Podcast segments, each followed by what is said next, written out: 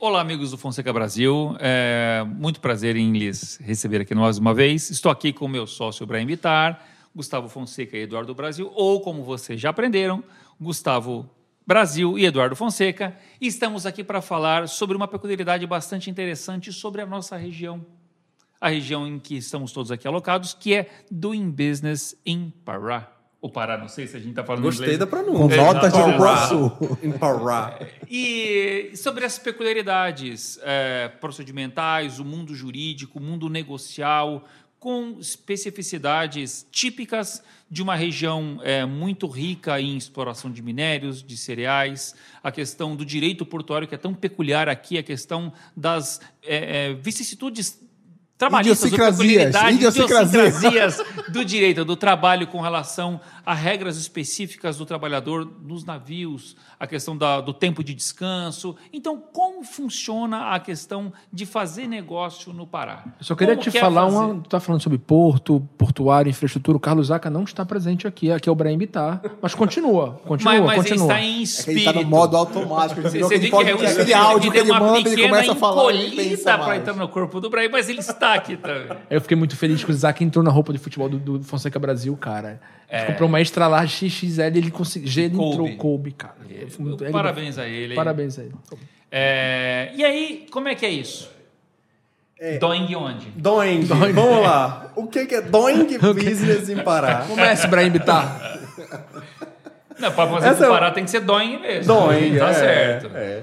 O... Esse é um tema que a gente selecionou fazendo uma referência, óbvio, ao relatório do Banco Mundial, Doing Business in, Brazil, é, que pensa exatamente quais são as peculiaridades da realização dos negócios no Brasil de modo geral. Vamos selecionar isso para o Pará. Quais são as nossas diferenças, né? Como os negócios são realizados aqui. Eu acho que isso é importante para o nosso público.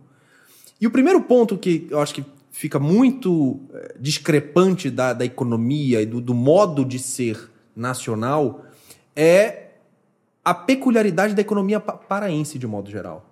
O, o Pará vive uma economia bastante alheia ao Brasil. Enquanto muitas vezes o Brasil está na crise, e nós estamos hoje numa, numa crise econômica de modo geral, o Pará ele tem a sua economia muito mais vinculada ao exterior. né? Então, no próprio primeiro ano da pandemia, por exemplo, enquanto o mundo se fechou e nós tivemos um acesso mais imediato, por exemplo, às commodities de modo geral, principalmente minérios, o Pará teve um bom superávit. né? Ah, Aqui, inclusive, o próprio escritório. Nós crescemos na pandemia, em termos numéricos. né? Eu virei sócio no primeiro ano de pandemia. Em agosto, setembro. Isso já mostra que nós estamos bastante decadentes pra te trazer como só. Você viu quando bate o desespero. Se fechamos o cara. Vem mais um! Tá, tá quente a água! Vem. Pode entrar! Em vez de pagar o salário alto, vem ser sócio, vamos correr o risco junto. Nossa senhora, as senão- dívidas estão batendo, vou ter responsabilidade tributária. Traz mais um para dividir, mais um responsável solidário. Mas é verdade que o Brent tá, tá colocando, o, o Pará é, é especial. A gente. Todo mundo escuta isso. O próprio Jean, que é um, um paulista paraense, que vem para cá tomar açaí mais do que a gente, que nós três juntos. É, o Pará tem a sua minério, agronegócio, a, a, a microeconomia, porque a gente pode falar de macroeconomia em geral, mas a micro das empresas em si é, é bem específica e bem pujante. Eu acho que Passamos pela pandemia por um período de dificuldade muito grande, um período de em que nós estamos vivendo de acirrada Temos visto muitos polarização- é, investidores estrangeiros aqui É, exatamente. no Pará agora, Sim. né? Em Principalmente vários da China, né? é. Sim. Estamos passando por uma polarização política muito grande, mas eu vejo o, o, o independente de entrar na política, o, as empresas do Estado com potencial gigante de crescimento, e alguns, e alguns segmentos crescendo muito. Eu posso narrar para vocês que eu acho que não é que vocês devem concordar ou não. O agronegócio no Pará vai muito bem. É, eu acho, acho, assim, a princípio, que o atual governo está estabelecendo uma política de apoio ao agronegócio, com, com, nós somos uma história eminentemente empresarial, com que a gente trata aqui, não só em nível nacional, mas também em nível estadual aqui, para pro, os produtores aqui, locais aqui. O governo estadual também tem uma política boa. Eu vejo conversando, não com o governo, mas conversando com os nossos clientes, com as pessoas que, que geram economia. Então, o agro está Está muito bom. O mercado de saúde passou por- está passando por uma consolidação fantástica a nível do Pará. Hospital, clínica, laboratório, laboratório, é, questão de imagem também explodindo. A construção civil Pensei que ele ia agradecer o Covid, cara. É, o até, deu até um... Não, o Covid, é, eu vou até contra, porque o Covid, na verdade, é, o volume aumentou, mas você perder esse 500... Você, a gente é do segmento, eu sei que tu está brincando. é, as cirurgias ele- eletivas pararam. Então, no hospital tinha um ticket alto, diminuiu. Então, o Covid não foi tão bom para o Um hospital. atendimento emergencial que não é, de alta complexidade. Tem, né? tem essa, essa ideia, né? Por exemplo, os cemitérios, ah, foi excelente o Covid. Também não. Também não. Também não. Porque, primeiro, não tinha fornecedor de caixão suficiente. Nós vemos aqui com Isso é uma cliente- realidade. É. A gente tem clientes nesse segmento também. A gente tem essa presunção, né? De que, ah, como morreu muita gente, então os cemitérios lucraram, faturaram. Primeiro que os planos é, é, de... Quem faz planejamento, né? Para morte, que é uma realidade também, tem que gerir isso, é, eles tiveram o seu finalmente, né? Então a pessoa para de pagar aquela mensalidade e vai ter aquela liquidação final. E fora que não houve é, fornecedor suficiente para Eu acho que um ponto que eu acho que vale aqui a gente colocar na discussão, e a gente sempre trata isso aqui nas nossas reuniões e no planejamento, é que, é, assim, sendo muito é, correlato com o Brasil como um todo, no Pará também nós temos o problema da insegurança jurídica global assim para se fazer negócio. Então, como é o estrangeiro para o Brasil, ele vem aqui preocupado de serem mantidos os contratos, as tratativas e tudo mais. No Pará nós temos isso também, eu acho que também faz parte da nossa missão enquanto empresa aqui, tentar gerar o máximo de segurança jurídica para esses clientes e investidores para terem um ambiente melhor. E aqui eu exemplifico com a questão das terras, é, é, é, do, do problema agrário que tem no Pará, de várias matrículas canceladas e tudo mais. Então, há sempre uma preocupação de você estar fazendo um negócio e saber se aquilo ali é alvo de algum tipo de grilagem, de algum tipo de golpe. Né? Eu acho que tocou num ponto muito importante, Gustavo. A gente educar o mercado didaticamente, mas é, faz parte da educação do mercado jurídico. A gente tem um papel como escritório hoje, talvez de uma certa relevância, é educar o mercado para isso. O que a gente fez? Investimos em profissionais específicos da área, trouxemos o Paraguaçu Ehlers, o cara que talvez mais assentou terra no Pará, com 83 anos, para dar uma segurança jurídica para os clientes. Investimos em quem? Em qualidade técnica, ou seja, o cara não é só advogado, o cara é um agrimensor, topógrafo de origem, tem a parte técnica. perito também. né? Perito. Tu tocou numa questão importante. O advogado, de forma geral, falando de no ambiente de negócios aqui, que envolve o ambiente jurídico, o advogado aqui no Estado ele é muito formado, na meu entender, para o litígio, para o contencioso, para o processo. E para dizer não, né? Para não, dizer não faz não, que tem não risco faz. A gente, é, o nosso escritório, todos aqui sócios, têm um DNA de quê? De como vamos resolver aquilo juntos, como vamos construir soluções diferentes. Como reduzir o Como risco para reduzir- você ser viável para o seu negócio. Reduzir custo. Vamos sair do contencioso, de processo? Vamos, a arbitragem está aí. Ah, tem câmaras arbitrais no Pará, está aqui o Brahim, que é o nosso, nosso sócio especialista em arbitragem. Tem. Ainda está no período de amadurecimento? Tá. Eu acho que está em evolução. A gente teria que fomentar mais isso, eu acho que faz parte. Aí a gente está litigando muito em São Paulo com clientes locais aqui na CCBC, que é uma Câmara Nacional, super respeitada. O Brahim está disputando vários litígios lá para sair do judiciário, para ter um ambiente de negócios refletido no mundo jurídico de uma forma mais quali com qualidade, porque você cair na mão do judiciário para resolver assuntos de negócios complexos é muito complicado. Então a gente, como tu falou, questão de terra, a gente está educando o mercado e a gente trouxemos profissionais para dar segurança para os nossos clientes. Questão do ambiente de negócio, nós estamos o quê?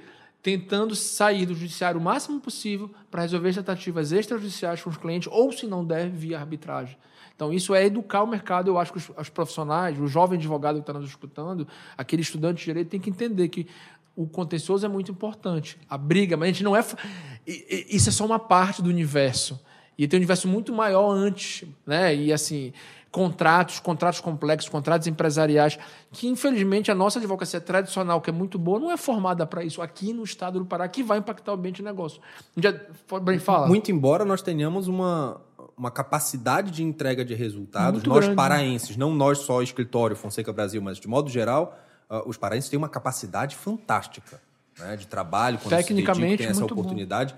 A gente vê isso, inclusive, quando grandes companhias contratam escritórios de outros estados para realizar atos de sua representação aqui no estado e nós somos subcontratados por esses escritórios muitas vezes para cumprir esses mesmos atos. Então, Exato. E tu quer um isso é ponto muito importante representativo. para ficar no mundo de negócios, vamos chamar negócios jurídicos, é, O estado do Ceará, que é um exemplo. Números. O estado do Ceará é o, é o estado que hoje é o maior PIB do Nordeste, passou Recife. O estado do Ceará é o sexto. É, o Ceará, Pernambuco. Pernambuco, desculpa. Passou Pernambuco, não passou Recife. Exatamente. Só para deixar cada coisa no seu lugar. formalista. Alguém faltou a aula de geografia. Pô, Georgina, porque Georgina não me ensinou direito. E aí o grande importante, Ceará é a sexta capital no Brasil, onde tem bilionários. O estado daqui. Ceará não é Ceará é a capital. capital. Ceará é o estado. Foi a Fortaleza pegadinha. é a capital. Foi a pegadinha, você entendeu o contexto. Isso é importante. Convidemos a dona Cotinha, professora de geografia, para o próximo É, já episódio. dona já. Cotinha, você é a próxima. Cotinha formada na FMU. Sim, Fez direito na claro, FMU. claro. E o estado do Tá Ceará está né, pujante. O estado do Pará está um pouco atrás nisso. Por exemplo, hoje o estado do Pará, nós temos grandes empresários, mas não, tem, não temos grandes executivos, eu entendo dessa forma. Nós não temos uma rede de franquia nacional. O Ceará tem. Uma franquia que nasceu aqui e que está em rede nacional no Brasil. E nós temos capacidade, nós temos grandes geradores de negócio. O Pará chegou a ter duas redes de farmácia pouco tempo atrás, entre as dez primeiras do Brasil. Rede de supermercado até uns anos atrás, um acabou entrando em recuperação judicial, que estava um na 14 posição e um na 15 posição. Aí tu vai aqui para o Maranhão, que é estado, na capital. Aprendeu. Olha só, pelo menos hein? Estamos evoluindo. Tu vai para o Maranhão, uma rede de supermercado local, de existência mais nova, ou seja, mais de tempo de vida mais novo que nossas redes tradicionais, que é o Grupo Mateus, que isso é, é fato relevante, tá, tá- é, é público, se profissionalizou, entrou na Bolsa de Valores, abriu capital, hoje fatura 19 bi e meio ano. Sim. Nenhum grupo Fortíssimo. local aqui se toma toda a rede de varejo locais estaduais de varejo. Supermercado, de supermercado faturam isso. Por quê? Temos grandes ganhadores de dinheiro. Não temos executivos. Muito embora nosso empresariado é muito forte no sentido de gerar, de gerar serviço, gerar qualidade. A, a rede é muito boa. Se pegar as redes locais aqui, elas são mais estruturadas que o Mateus. Mas se olhar em termos de valor de business, é 19 Sim. bi. É incomparável. Então, assim, quando é que eu fico pensando, quando é que a gente meio que uma empresa paraense vai entrar na Bolsa de Valores? Por que não? Sim, claro. Porque falta educação financeira, falta educação de estrutura para os empresários. Corporativa. Corporativa. E eles, eu acho que a grande maioria ainda não se atentou a isso. É um estado, como falar, ah, o Pará é rico. É riquíssimo. É, é agricultura, é agronegócio, é terra, é, é minério, pô. O que de minério aqui, madeira. A madeira, sim, a regulação da madeira é muito complicada. também. Serviço muito Sim, bom. serviço. Pô, aqui tem de minério, a gente tem ferro, a gente tem bauxita, a gente tem um monte de coisa. A logística hoje manganês. é muito importante. Muito importante. Mas as construtoras são excelentes, nosso- a nossa entrega dos nossos produtos. Mas o que falta? Talvez está faltando esse algo a mais. E eu acho que a nossa função é educar. Tá faltando esse colaborar. plus a mais, Esse né? plus a mais, diria o Esse filósofo. a dona Cotinha falou isso. Eu acho que está faltando isso para o É nosso o brilho nos olhos. Esse treinador passou pelo Remo já. O Remo foi rebaixado, ficou sem divisão pelo brilho nos olhos, inclusive, eu diria. E você me conte, você como paulista, é, que já, já viveu bastante aqui no estado do Pará, Já. viveu experiências positivas no estado do Pará, provavelmente algumas experiências negativas. Me conte um pouco o que você acha, o seu olhar Do paraense, do, pa- né? do Enquanto quadro alienígena, o que que você acha do O que Pará? você acha? É, as possibilidades de negócio, de crescimento, são significativamente maiores do que no restante do Brasil. É um estado em que tem um investimento massivo, não só de indústrias e empresas nacionais, mas de internacionais também. É, muito aberto a investimentos, está se. ah, talvez impressionado com o próprio crescimento, mas assim não tem o limite que os estados mais antigos, já mais engessados têm. Tem um, um espaço bastante grande para crescimento, para desenvolvimento, não só dentro da capital, mas nas cidades do interior. E acho que efetivamente deve propelir o crescimento do próprio país. Talvez tenha seguido numa outra linha férrea e agora está tomando a frente de todo esse comboio que é o país como a efetiva e nova locomotiva da nação. Esse rapaz. Faltou só Bonito, idiosincrasias bonito. aí que Locomotiva, ele conhece só. que ele é paraense, ele sabe o que é a locomotiva do estado do Pará. Está explicado por que é a locomotiva. Não, não Ele era não usou a essa, expressão não à toa. essa. Tá explicado, tá explicado. Não era essa, Salta aos olhos isso. Não, salta aos não, olhos. não, deixa eu só fazer uma contextualização geral. Até porque, diria Paulo de Barros Carvalho, Ficou não há nervoso. texto sem contexto. Não, não é ter esse contexto, porque Você durante muitos anos São Notadamente Paulo o desconforto de ambos. tinha um nome de locomotiva da nação. Eu acho que é, a máquina está um pouquinho para trás hoje. Hoje quem propele, é quem tem propelido bastante. Tem propelido ajudado, muito lá. Propelido é, muito. É o, o estado do Pará com o desenvolvimento É, que tem tido, muito. pela oportunidade de negócios que tem gerado. inclusive- É só a gente verificar, por exemplo, alguns dos nossos, dos nossos clientes é, que tem é, é, projeção nacional e que tem investido pesadamente aqui para o crescimento. Porque sabe que é um nicho de pessoas para vender, para comprar, tem aumentado gigantescamente. Tanto interno como externo. Exatamente, exatamente. E uma, uma coisa importante, e aqui. E de externa o Eduardo entende bem. Bastante, bastante. A gente não trabalha à tarde, né? O, o, trabalhamos todo dia, diariamente. A dor faz parte da nossa vida, diria. Vou soltar um vídeo sexta-feira sobre isso, sobre a dor. Mas enfim. Eu acho o seguinte: a, historicamente, não entrando em viés político aqui, o que falta para o nosso Estado, além de uma educação do empresariado, naquele sentido que eu, que eu acabei de falar de governança corporativa, de ser executivo, eles são grandes ganhadores de dinheiro, sem dúvida. São pessoas que você pega na sua raiz, veio do zero, do nada, e construiu, construiu em várias do interior, muitas vezes, e fizeram impérios. Isso é um ponto. Mas falta essa profissionalização. E às vezes a pessoa não quer mudar porque conquistou daquela forma. Quem é a gente para dizer o contrário? Mas temos um outro viés, que não envolve política diretamente, mas passa ao lado diretamente. Nós precisamos de políticos gestores, não só agora. Eu acho que faltou ao longo dos anos, se você comparar com outros estados próximos, como Manaus, políticos gestores. Às vezes Manaus nós... é capital, não é estado. É bem verdade que está polarizado lá o desenvolvimento. dele agora, mas de novo. Ô, Georgina, vamos contratar uma professora. É a Georgina. Faltou a Georgina. Vamos fazer isso, por favor. Faltou, ele, ele, entende a vida. Supletivo agora, é. nesse momento, vem bem. Manaus tivemos grandes políticos gestores. O estado do Pará teve por algum tempo grandes gestores, por algum tempo grandes políticos, mas poucos ao mesmo tempo com a mesma figura. Então eu acho que é uma falta muito grande de representação e sem citar qualquer viés político de A, B, C ou D no nosso no Congresso, no Senado ou, ou, na, ou como deputados federais de pessoas políticos gestores. Tivemos grandes gestores lá como, como congressistas, mas não eram políticos, não tinham articulação, não tinham expressividade, não tinham nada. E também no governo do estado, em algum momento grandes políticos que não eram gestores e outros grandes gestores que não eram políticos, e em alguns momentos pessoas que não eram nem políticos, grandes políticos e nem grandes gestores. Então eu acho que a política e a gestão anda passo a passo. Eu acho que a gente está melhorando nisso. Sim. E passa pela conscientização da população. Eu acho isso falta. Você juntar o empresariado para a transformação do empresário para o executivo e, em termos de política, ter políticos gestores. Eu acho que isso é um Se diferencial. Se o governo não atrapalhar, ele já ajuda muito. Não, eu acho. É, ajuda, é. é. Porque é, a lida do empresário no Brasil é. hoje é isso. Ele é atrapalhado pelo governo, muitas é. vezes, historicamente. É. Então, assim, se o governo ficar parado, não atrapalhar, a coisa já tende a, não, a avançar. Eu né? entendo a superficialidade do seu discurso, lógico. Mas, assim, eu acho que não é atrapalhar. O governo tem que fomentar. São as capitais. eu acho que o governo tem que fomentar, entendeu? Sem não fomentar. E eu acho que está acontecendo agora, tanto em nível nacional com as suas dificuldades, mas está acontecendo. Tanto em nível estadual, com as suas dificuldades, mas está acontecendo. Eu concordo com, com o Eduardo nesse ponto. E é raro. E olha que isso é raro, tá? É raro. Isso é muito raro, mas eu concordo nesse ponto, porque efetivamente o Estado tem muitas obrigações, deveres de viabilizar algumas questões, não apenas em termos de fomento, mas de regulação. Por exemplo, as juntas comerciais. Até pouco tempo atrás era difícil abrir uma empresa difícil se profissionalizar, levava tempo para ter um CNPJ. Agora é Hoje você consegue fazer isso tudo eletronicamente em 24 horas. Sim. É, então, isso é uma prestação de serviço é um estatal. Item, é um item. É, Os grandes no início é, da cadeia. Os grandes projetos do Estado precisam andar os projetos. O governo tem que andar para e passo, de uma forma responsável, de uma forma transparente, com governança política tem que ter. E eu acho que nós estamos caminhando. Eu acho que, que o nosso destino vai demorar muito, eu acho. Mas a gente vai, vai acontecer. Nosso papel é proporcionar um ambiente melhor e tentar flexibilizar esses problemas, trazendo soluções fora da caixa, muitas vezes, para poder incentivar esse. E em termos de escritório, local, me honra né? estar com vocês aqui, porque a gente tenta, de forma. A gente tenta educar o mercado. A gente não tenta só ganhar dinheiro. Porque se você não educar o mercado, é ruim Talvez pra gente. esse é o nosso erro. Se nós fôssemos ganhadores de dinheiro como esse, é. tu fala, a coisa estaria melhor para é, nós. Mas a gente combina aqui que todo mundo sabe que a nossa admiração de ninguém aqui é por ganhadores de dinheiro, mas pessoas que constroem, que deixam legado, todos nós aqui.